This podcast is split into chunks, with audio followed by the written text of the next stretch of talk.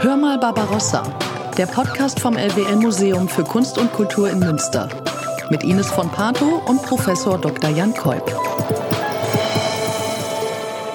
Hallo, liebe Zuhörerinnen und Zuhörer. Herzlich willkommen zu unserem Podcast Hör mal Barbarossa. Ein Podcast vom LWL Museum für Kunst und Kultur hier in Münster. Mein Name ist Ines von Pato und ich freue mich ganz besonders, dass Sie heute dabei sind.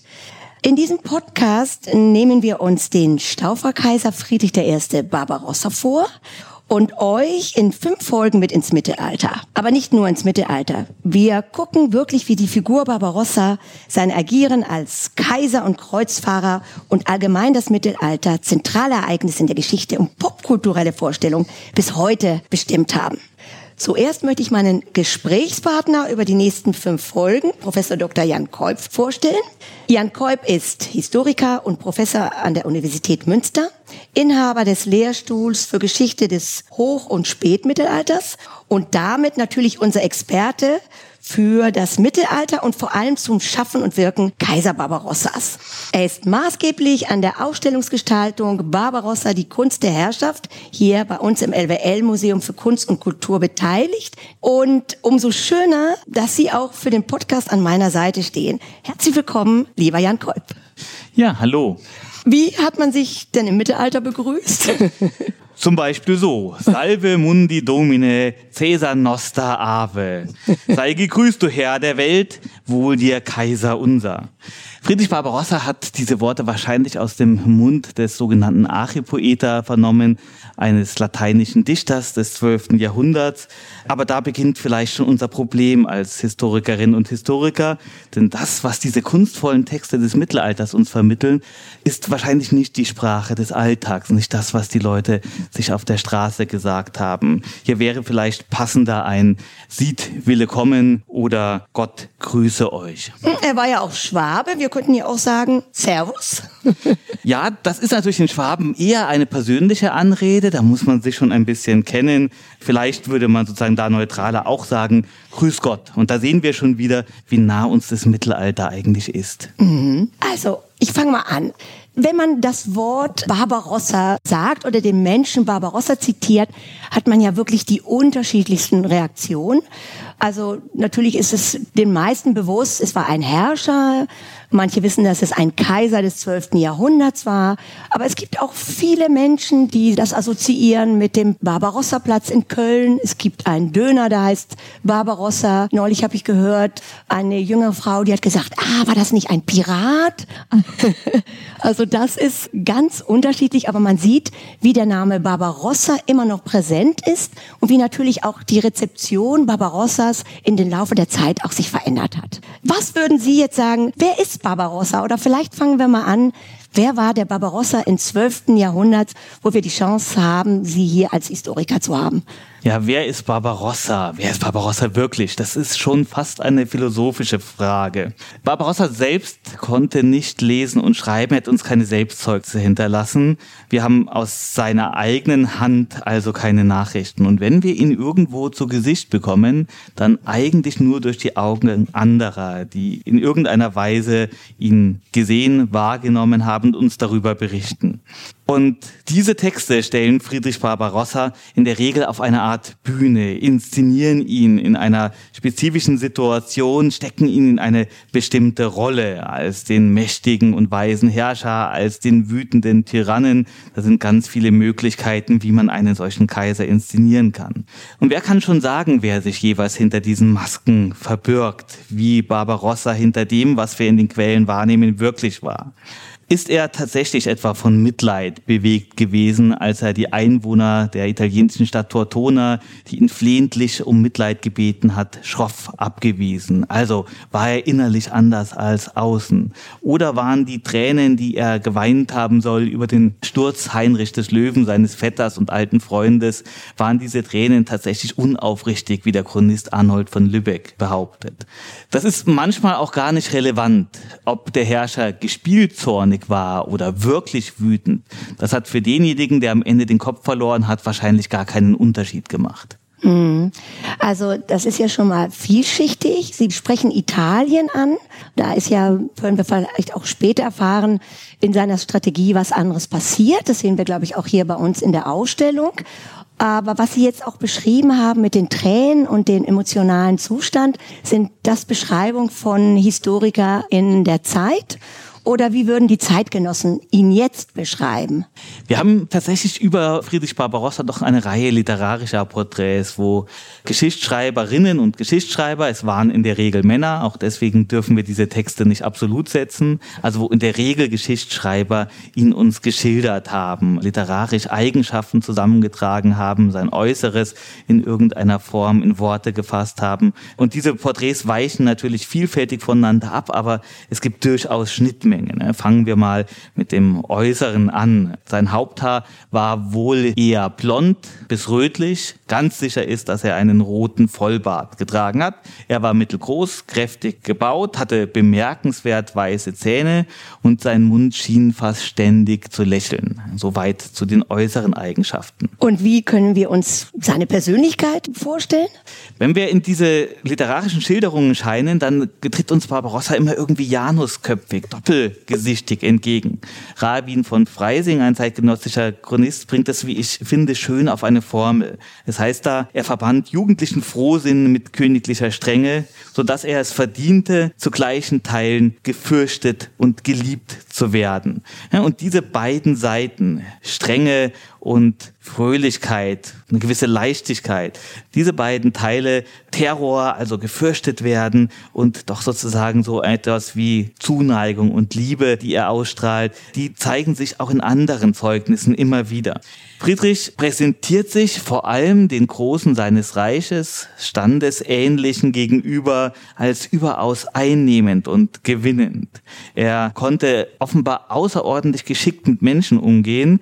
Vielleicht stimmt ja die Episode, die uns der Chronist Burchard von Ursberg überliefert. Der sagt, Barbarossa hatte ein fantastisches Gedächtnis. Wenn Leute einmal zu ihm an seinen Hof gekommen sind und er sie Jahre später dort wieder getroffen hat, dann konnte er sie alle mit Namen ansprechen sprechen.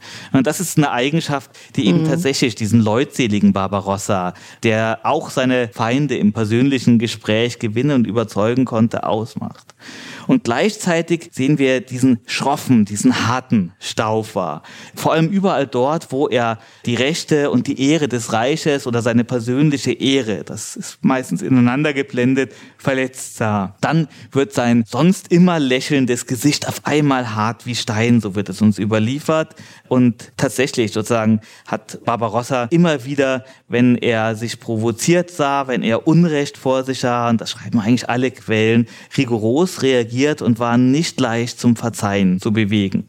Neben diesen beiden Hauptseiten, die uns eben diesen Januskopf Barbarossa präsentiert, gibt es natürlich noch ganz viele andere Facetten, die man erwähnen konnte. Barbarossa ist als schwäbischer Herzogssohn aufgewachsen und hat eine ritterliche Jugend verlebt. Das heißt, hat mit Schwert und Lanze seit frühester Jugend trainiert und war ein geübter Reiterkrieger und ist wahrscheinlich zeitlebens ein schwertrasselnder Militär geblieben. Und gleichzeitig war er Bildung und Wissenschaft gegenüber durchaus aufgeschlossen. Er hat selber nicht Lateinisch lesen und schreiben, jedenfalls nicht auf einem höheren Niveau gelernt, aber er war bereit, all jene zu fördern, deren Streben nach Wissen die Welt erleuchtet. Das ist ein Zitat aus einer seiner Urkunden. Mhm. Ja, also wenn ich Sie so höre, sehe ich ja auch so, Herr Kolb, eine gewisse Begeisterung mit dieser Figur. Ich sehe plötzlich einen Menschen vor mir, der facettenreich ist und auch strategisch natürlich klug mit den Ereignissen, die Sie oder den Beschreibungen, die Sie uns gegeben haben. Aber vielleicht eine persönliche Frage an dieser Stelle. Welchen Friedrich Barbarossa zeigen Sie in der Ausstellung hier bei uns im EWL-Museum?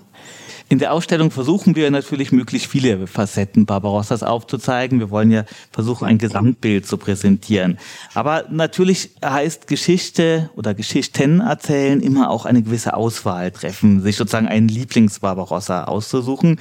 Den gibt es bei mir tatsächlich auch. Also für diese Ausstellung habe ich mich für einen entschieden, der mich fasziniert, den ich spannend finde und der uns vor allem in der Chronik des Sickert von Cremona begegnet. Dort heißt es über diesen Barbarossa, er war ein mutiger und hochherziger Ritter, milde und leutselig.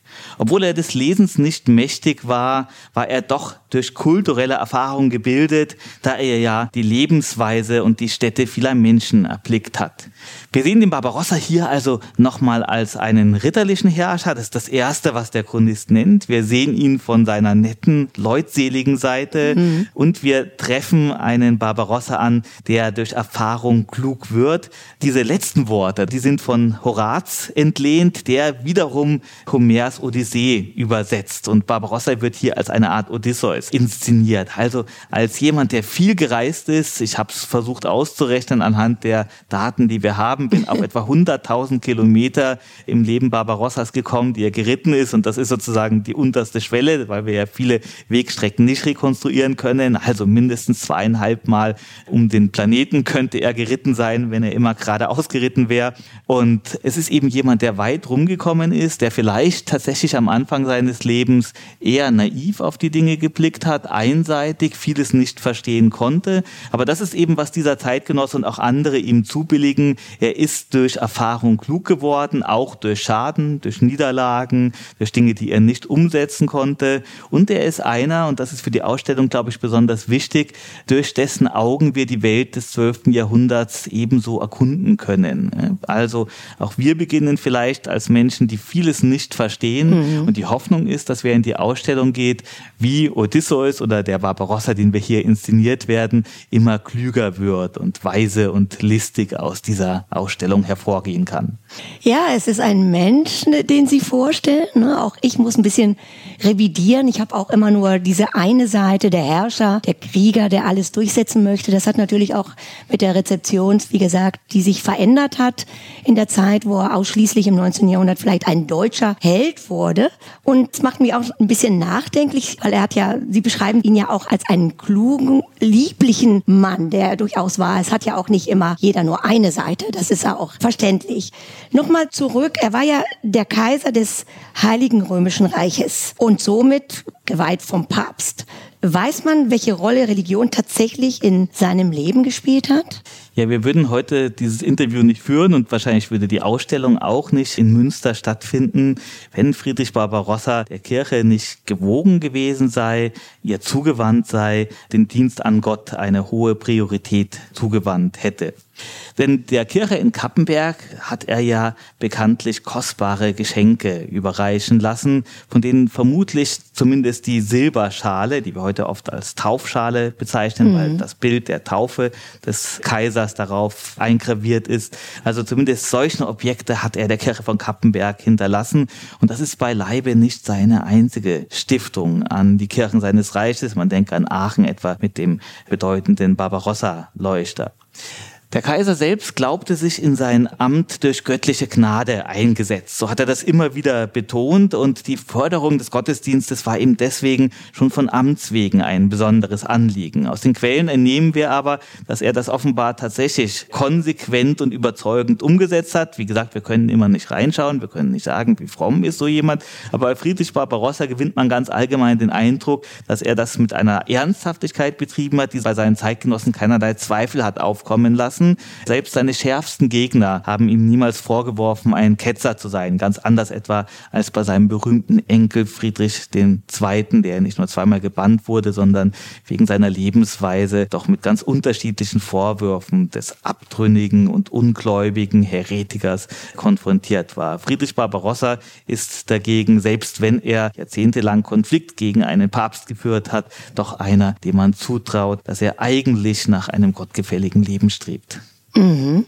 Also ich wollte noch mal die Schale erwähnen, die für unsere ZuhörerInnen, die man ja auch in der Ausstellung sehen kann. Das ist ja auch ein ganz wichtiges Kunstwerk, was auf diese Taufe äh, zurückführt. Und vielleicht noch mal, ich zitiere mal Barbarossa Kreuzritter, Politiker, schwäbischer Adeliger. Und in der Ausstellung arbeiten wir für die Beschreibung auch mit Gegensätzen wie Friedensstifter oder Tyrann. Können Sie erklären, inwieweit die beiden Begriffe auf Barbarossa zutreffen? Also wie gesagt, wollen wir ja ganz unterschiedliche Facetten Barbarossas entfalten. Da entsteht dann ein Bild, das nicht eindimensional ist. So ein Bild ist sicherlich komplizierter als das, was uns die Heldenverehrung der Vergangenheit vorführt. Also gerade das, was wir im 19. Jahrhundert sehen.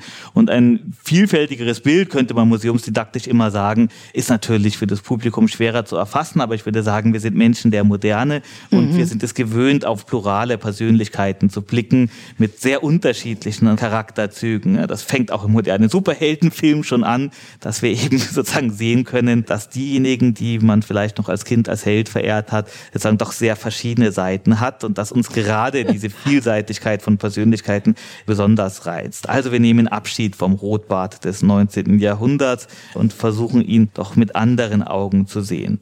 Wenn man jetzt sozusagen diese Doppelung, die Sie angesprochen haben, Friedensstifter und Tyrannen, eine dieser Gegensätze aus der Ausstellung mal genauer betrachtet, dann ist es tatsächlich so, dass Friedrich Barbarossa zu Beginn seiner Herrschaft von vielen als ein Friedensbringer begrüßt wird. Man freut sich über diesen neuen Herrscher, weil man ihm zutraut, aus ganz unterschiedlichen Gründen, ein Reich, das doch von on größeren Gegensätzen, von schwelenden Konflikten, von Gewalteruptionen immer wieder erschüttert wird, weil man ihm zutraut, dass er diese alten Gegensätze überwinden kann. Schon sein Name Friedrich, ne, der Friedenskönig, scheint ein gutes Omen zu sein. Und in der Tat gelingt Friedrich Barbarossa diese Aufgabe doch zu guten Teilen zu erfüllen. Also ihm gelingt es, diese alten Gegensätze zu überwinden, dank seiner guten verwandtschaftlichen Beziehungen, dank seiner persönlichen Gewinn gewinnenden Art gegenüber den Beteiligten und auch bei neu entstehenden Konflikten gelingt es ihm sehr häufig, sie zu entschärfen und es nicht zu größeren Gewalteruptionen kommen zu lassen.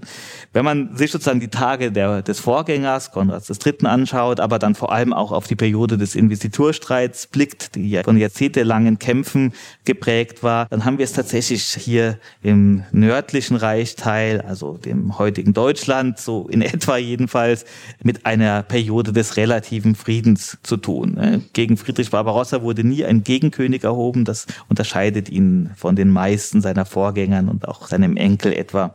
Also hier doch ein Friedensherrscher auf der einen Seite, aber das würde, dieses Urteil würde nur zutreffen, wenn man den Blick unzulässigerweise auf die nordalpinen Regionen verengt. Wenn man auf das Aktionsfeld in Norditalien blickt, dann sieht es dort anders aus. Hier verstrickt sich der Staufer in bestehende Konflikte und verschärft verschärft sie durch sein Eingreifen noch, lässt sie gewaltsam eskalieren und die Mailänder etwa würden ihn nach der Zerstörung ihrer Stadt 1162 wohl kaum als einen Friedensbringer preisen wollen. Mhm.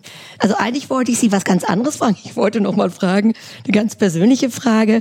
Würden Sie denn eher Barbarossa als Friedensstifter oder Tyrann sehen? Aber das haben Sie ja schon ein bisschen beantwortet, vielleicht auch zu wertend. Ich kann auch gerne was dazu ja, sagen. Ja, gerne. Ähm, es ist sozusagen natürlich immer schwierig, äh, aber kein Historiker, keine Historikerin kommt aus, ohne sich ein persönliches Bild von den äh, Protagonisten zu machen, mhm. mit denen man sich beschäftigt. Und ich kann sagen, dass ich Friedrich Barbarossa nicht, also persönlich vermutlich nicht besonders gemocht hätte. Ähm, ja, er mag okay. ein gewinnender Mensch gewesen sein, aber sozusagen diese Seite als harter Hund, die ist für mich natürlich sozusagen ganz subjektiv und vom Standpunkt der Moderne aus vermutlich mitunter wäre für mich schwer erträglich gewesen. Also manchmal wirkt er für mich eher wie ein Bösewicht im Film, der eben sozusagen ganz charmant sein kann, aber eben in Wirklichkeit doch eine finstere Seite hat. Aber das ist ein modernes Urteil, das ich ja. dann sagen, wieder zurücknehmen muss und nicht übertragen kann und sagen, das ist tatsächlich eine Gestalt. Und das ist vielleicht das Faszinierende daran, die den Normen seiner Zeit überdurchschnittlich gerecht werden konnte. Mhm. Also dass Barbarossa doch im Vergleich mit anderen Herrschern so wenig Kritik entgegengebracht wird, das liegt daran, weil er ein Normerfüller ist, weil er es schafft, die Erwartungen, die andere an ihn richten, zu einem erstaunlichen Grad jedenfalls nicht zu enttäuschen oder nicht so zu enttäuschen, dass er als ein falscher Herrscher, ein Tyrann wahrgenommen wird, äh, jedenfalls nicht flächendeckend. Und weil er auch jemand ist, der bei aller Härte in der Lage ist, aus seinen Fehlern zu lernen. Ja, er führt sozusagen Kriege gegen Mailand und er unterliegt hier letztlich, nachdem er die Stadt aber schon einmal zerstört hat. Aber es gelingt ihm am Ende, zu einem Kompromiss zu kommen, zu einem Kompromissfrieden mit den Mailändern. Und am Ende seines Lebens zieht er eben tatsächlich auch in Mailand ein, wird hier freundlich begrüßt und tritt an die Seite dieser Mailänder Bürger in Konflikten. Also er ist jemand, der in der Lage und bereit ist, aus seinen Fehlern zu lernen. Und das macht ihn mir dann doch sozusagen trotz aller äh, Zurückhaltung gegen so einem äh, zu Beginn schwertrasselnden Barbarossa doch so ein bisschen sympathischer. Ja, Sie haben ja auch schon zitiert Italien. Für unsere ZuhörerInnen vielleicht merkt man ja, dass er in Italien große Konflikte hatte und vielleicht seine Strategien geändert hat oder sein Auftreten anders war. Können Sie das noch mal kurz fassen vielleicht, damit es noch mal verständlich wird? Was haben die Italiener gemacht, was ihnen missfallen hat? Ja, Barbarossas Vorgänger Konrad III. hat keinen Italienzug unternommen und für Friedrich, der ja ein Herzogssohn aus Schwaben war, eigentlich fürs Königtum gar nicht bestimmt, ist diese Welt der wirtschaftlich aufstrebenden und sich selbst verwaltenden, politisch weitgehend autonomen Kommunen Oberitaliens etwas ganz Fremdes und Neues. Er lässt sich da relativ schnell in Konflikte hineinziehen. Er ergreift Partei und kann das offenbar am Anfang nicht absehen, was das bedeutet, dass er nun tatsächlich tatsächlich sozusagen auf einmal eine große Gegnerschaft hat und mhm. sein Charakterzug, vermeintliches Unrecht, Ehrverletzungen nicht auf die leichte Schulter zu nehmen, sondern konsequent zu ahnden, er spielt da auch mit rein. Also er ergreift sozusagen tatsächlich konsequent Partei und lässt sich in diese Konflikte involvieren. Und im Lauf dieser Konflikte kann man sagen, setzt so eine Rationalisierung an. Was will er in Italien eigentlich? Und man sozusagen entwickelt die Vorstellung, dass es alte Rechte des Reiches in Italien gab, die von den Bürgern nicht mehr beachtet werden und die es nun wieder einzufordern gilt. Das war vermutlich sozusagen nicht der strategische Plan am Anfang, sondern ist erst etwas, was sich im Lauf dieser Konflikte als eigenes Erklärungsmodell durchgesetzt hat. Und um diese verletzten Rechte wieder an das Reich zu bringen, um das wiederherzustellen, ist Friedrich Barbarossa tatsächlich als Ritter, der er ist, bereit, Gewalt einzusetzen. Dazu kommt, dass er die Stadtbürger, mit denen er es zu tun hat, nicht als gleichwertige Verhandlungspartner und Gesprächspartner anerkennt. Militärisch verzichtet man diesen Menschen gegenüber auf die Regularien mittelalterlicher Kriegsführung, die Gewalt natürlich sozusagen zentral kennt, aber meist als dosierte Gewalt gegenüber Standesgleichen einsetzt. Und das funktioniert hier nicht mehr, sondern Friedrich Barbarossa greift hier hart durch, lässt etwa gefangene Bürger einer belagerten Stadt als eine Art menschliche Schutzschilde an einen Belagerungsturm binden, in der Hoffnung, dass ihre Verwandten innerhalb der Stadt oh. dann nicht mehr auf sie schießen. Als sie das dann trotzdem tun, bezichtigt man sie der Barbarei, äh, obwohl es natürlich umgekehrt sein mhm. müsste. Äh, aber daran sieht man sozusagen sein Vorgehen. Das ist was, was man bei Barbarossa immer wieder erlebt, dass er eben sozusagen den Stadtbürgern gegenüber doch eine Härte zeigt, die man wirklich nur brutal nennen kann. Ja, wollte gerade auch bestätigen, das klingt erstmal brutal. Welche Motivation beeinflusste sein Handeln als Kaiser oder Ritter und Stratege? Ja, Friedrich Barbarossa ist ja ein weltlicher Adliger und Ritter und er hat den Kampf zu seiner Bestimmung, seinem Beruf, seiner Berufung gemacht, so kann man sagen. Und Zeitgenossen beschreiben ihn von einer geradezu göttlichen Kampfesfreude, so heißt es an einer Stelle, erfüllt. Oft allerdings steht er auch politisch einfach unter Zeitdruck und sucht Erfolge durch eine Eskalation der Gewalt zu erzwingen. Und diese Seite Barbarossas wollen wir in der Ausstellung natürlich auch explizit darstellen. Wir möchten ihn nicht auf den Kriegsherrn reduzieren, aber wir wollen das auch nicht unterdrücken, sondern eben genau dieses mehrschichtige Bild zeichnen. Also ich greife mal auf, mehrschichtig, facettenreich, so beschreiben Sie ja Barbarossa.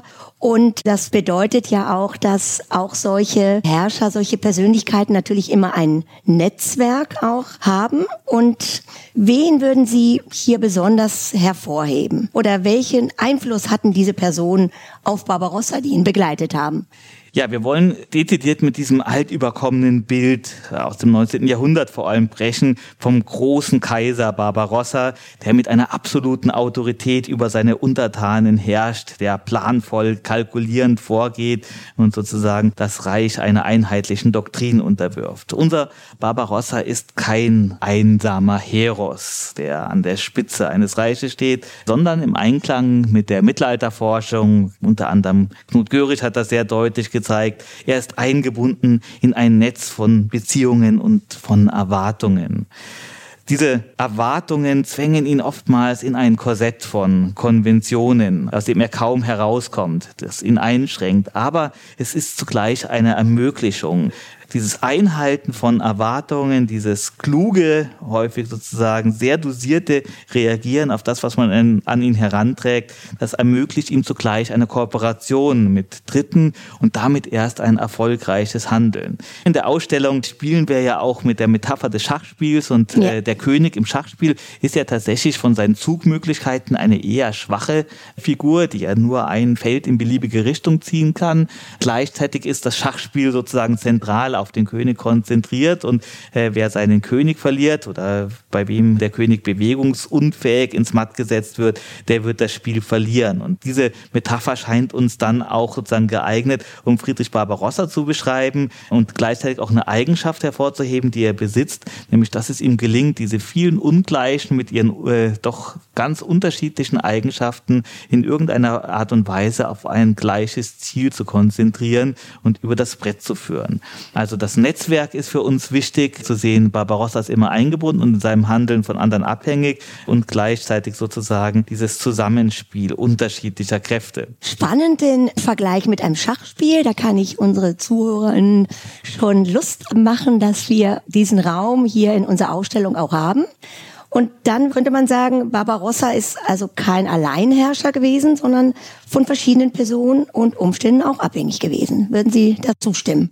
Ja, in der Tat, er ist kein Alleinherrscher. Es sind viele Personen, die Einfluss auf sein Handeln nehmen. Wir sehen ihn eben als eingebunden. Es gibt Leute wie den mächtigen Kanzler und Erzbischof, späteren Erzbischof Reinhard von Dassel, bei dem man fast schon das Gefühl hat, er diktiert manchmal Teile der kaiserlichen Politik. Es gibt Leute wie Hildegard von Bingen, die Friedrich Barbarossa Mahnbriefe schreiben, wie er sich als Herrscher zu benehmen hat. Das ist am Anfang freundlich, wird aber zunehmend schärfer, sodass sie Barbarossa irgendwann vorwirft, er handelt doch wie ein Kleinkind und wie ein vollständig Irrer. Äh, also auch sowas ist Barbarossa ausgesetzt und er hat sich dazu zu verhalten und seine Reaktionen sind in der Regel, dass er versucht, diese Menschen zu integrieren, dass er versucht, sozusagen sie zu Teil seiner Politik zu machen, sodass hinter dieser einen Person Barbarossa Wassers tatsächlich eigentlich eine Pluralität von vielen steht. Mhm.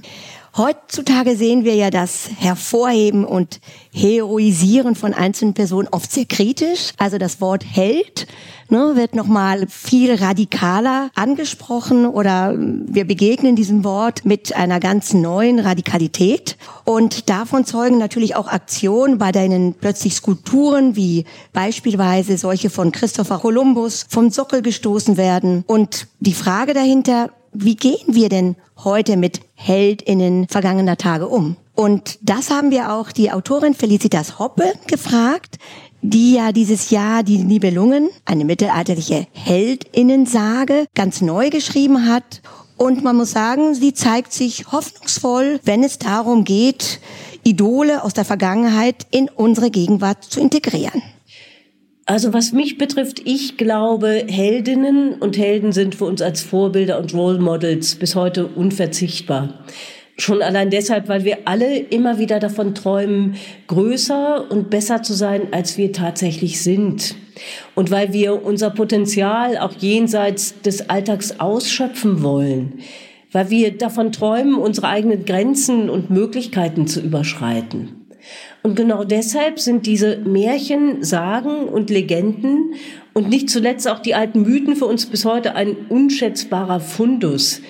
Also wenn man zum Beispiel die Märchen nimmt, da wimmelt es nur so von mutigen Mädchen und Frauen, die nicht nur schön, sondern die vor allem auch klug sind. Da gibt es ein Rotkäppchen, das dem Wolf begegnet. Da gibt es eine kleine Schwester, die bis zum Mond geht, um ihre Brüder zu retten. Und in den Nibelungen zum Beispiel sind es Frauen wie Kriemhild oder Brunhild, die ganz offenbar Modell für Pippi Langstrumpf gestanden haben. Also ganz egal, auf welche Sagen, Märchen und Mythen wir schauen, es geht ja immer darum, über uns selbst hinauszuwachsen. Es geht um Metamorphosen, es geht um Verwandlung, es geht um Rollenspiele. Und da schöpfen wir, wenn wir diese alten Geschichten lesen, aus einem unerschöpflichen Vorrat. Und sehr wichtig ist, es geht dabei nicht um falsche Verehrung, sondern schlicht und einfach darum, dass man alte Erfahrungen für die Gegenwart neu erfahrbar und nutzbar macht. Und das ist aus meiner Sicht sehr erkenntnisreich. Denn wenn man diese alten Texte neu liest, merkt man sofort, dass sie sehr, sehr viel mit uns selbst zu tun haben. Felicitas Hoppe bezieht sich hier vor allem auf Heldinnen. Aber was würden Sie sagen, wie sieht es bei Barbarossa aus? Kann der Barbarossa des 12. Jahrhunderts ein solches Vorbild für uns heute noch sein? Ja, wer Geschichte erzählt, ob es im Roman geschieht oder wie bei mir als Historiker, der wird sie notwendig auf die Gegenwart und ihre Fragen an die Vergangenheit, ihre Problemstellungen beziehen. Denn es geht ja darum, den Menschen die Vergangenheit nahe zu bringen. Und um diese Nähe herzustellen, bedarf es Anknüpfungspunkte im Denken, im Fühlen, im Handlungshorizont des Zielpublikums. Doch ist das Handwerk des Historikers und der Historikerinnen doch ein härteres als dasjenige der Literaten.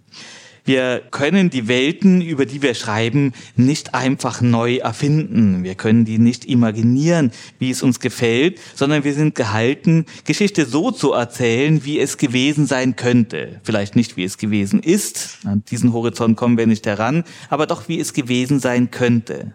Und dieser Zwang, den wir Historikerinnen und Historiker unterliegen, der ist aber durchaus ein positiver. Er befreit uns nämlich auch von einer enormen Last. Es ist dezidiert nicht unsere Aufgabe, Aufgabe, Vorbilder für die Gegenwart zu kreieren. Wir betreiben keine monumentalistische Geschichtsschreibung, die Helden für den Bedarf einer Gegenwart hervorbringt.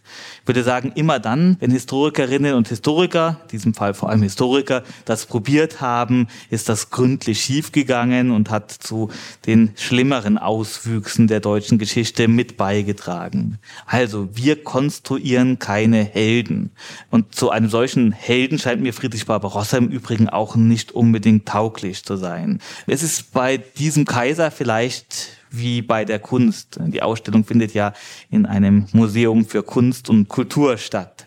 Es ist also wie bei der Kunst, die muss einem nicht gefallen, auch Barbarossa muss einem nicht gefallen, um Inspiration aus ihm, seinem Leben und seiner Zeit zu ziehen und vielleicht neue Wege für das eigene Denken zu finden. Mhm. Denn das wiederum ist die Aufgabe von Historikern und Historikern, Alternativen zum Denken der Gegenwart aufzuzeigen, neue Welten zu eröffnen, das unbekannte Fremde zu zeigen, das uns doch, und das gilt fürs Mittelalter besonders, doch irgendwie sehr nahe geht. Und vielleicht ist genau genau dieser Vergleich Barbarossas und seiner Wahrnehmung mit der Kunst für uns besonders wertvoll. Und vielleicht heißt auch unsere Ausstellung genau deswegen Barbarossa, die Kunst der Herrschaft. Ja, problematisch mit dem Heldenbegriff wird es natürlich im 19. Jahrhundert.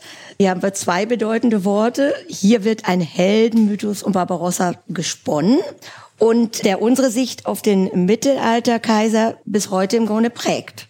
Und es wird hier zur Identifikationsfigur nationaler Hoffnungen.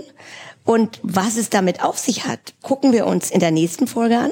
Was wir bereits jetzt festhalten können, ist, dass die Wahrnehmung Barbarossas bereits zu Lebzeiten vielschichtig ist. Ja, vielen herzlichen Dank, Herr Kolb, für diesen ersten Einblick. Vielen Dank, liebe Zuhörer und Zuhörerinnen, für das Zuhören. Und wir freuen uns darauf, wie die Geschichte weitergeht. Ciao und Servus. Hör mal Barbarossa, der Podcast vom LWL Museum für Kunst und Kultur in Münster. Mit Ines von Pato und Professor Dr. Jan Kolb.